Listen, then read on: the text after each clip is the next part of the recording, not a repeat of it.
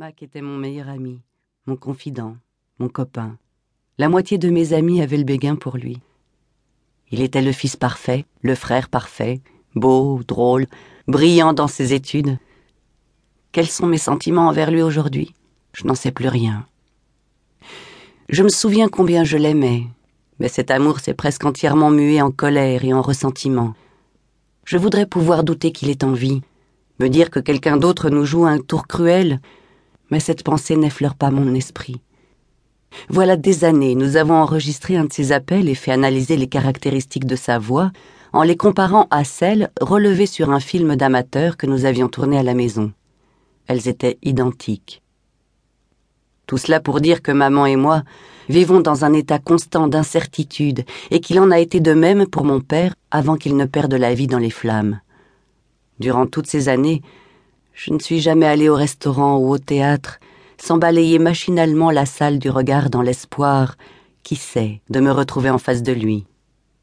Dès que je vois un profil similaire au sien, des cheveux châtain clairs, je ne peux m'empêcher de m'approcher, le regard scrutateur. Il m'est arrivé de bousculer quelqu'un en voulant l'examiner de près et de me rendre compte que c'était un parfait inconnu.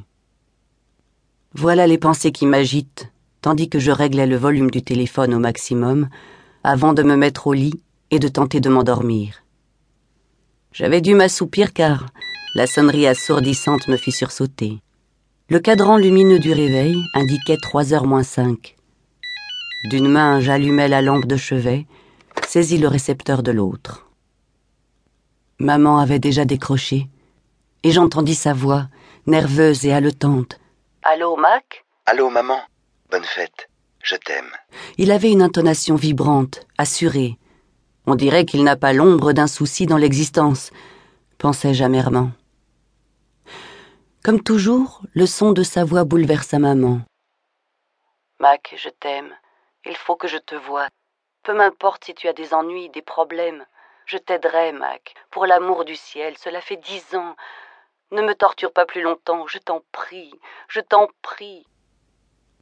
Il ne s'attardait jamais plus d'une minute. J'étais certaine qu'il savait que nous tenterions de repérer l'origine de l'appel, mais il utilisait toujours un téléphone portable avec une carte prépayée.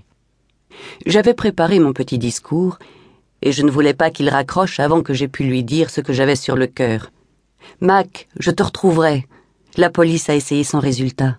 Le détective privé n'a pas eu plus de succès, mais moi, je réussirai. Je te jure que je réussirai. J'avais parlé intentionnellement d'un ton calme et ferme, mais en entendant les sanglots de ma mère, je ne me contrôlais plus.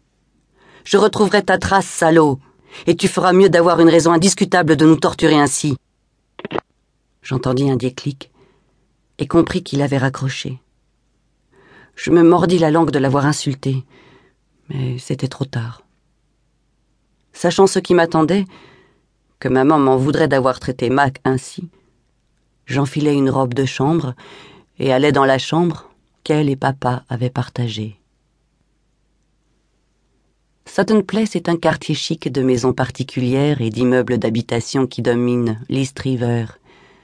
Mon père avait acheté notre appartement après avoir suivi les cours du soir de la Fordham Law School et grimpé les échelons d'un grand cabinet d'avocats dont il avait fini par devenir associé. Nous devions notre jeunesse dorée à son intelligence et aux habitudes de travail acharnées que lui avait inculquées sa mère irlando-écossaise. Il n'avait jamais laissé un sou de l'argent de ma mère influencer notre existence. Je frappai à la porte et entrai. Elle se tenait devant la baie vitrée qui donnait sur l'East River. Elle ne se retourna pas, bien qu'elle fût consciente de ma présence dans sa chambre. La nuit était claire, et sur la gauche se dessinait le pont de Queensborough, tout illuminé.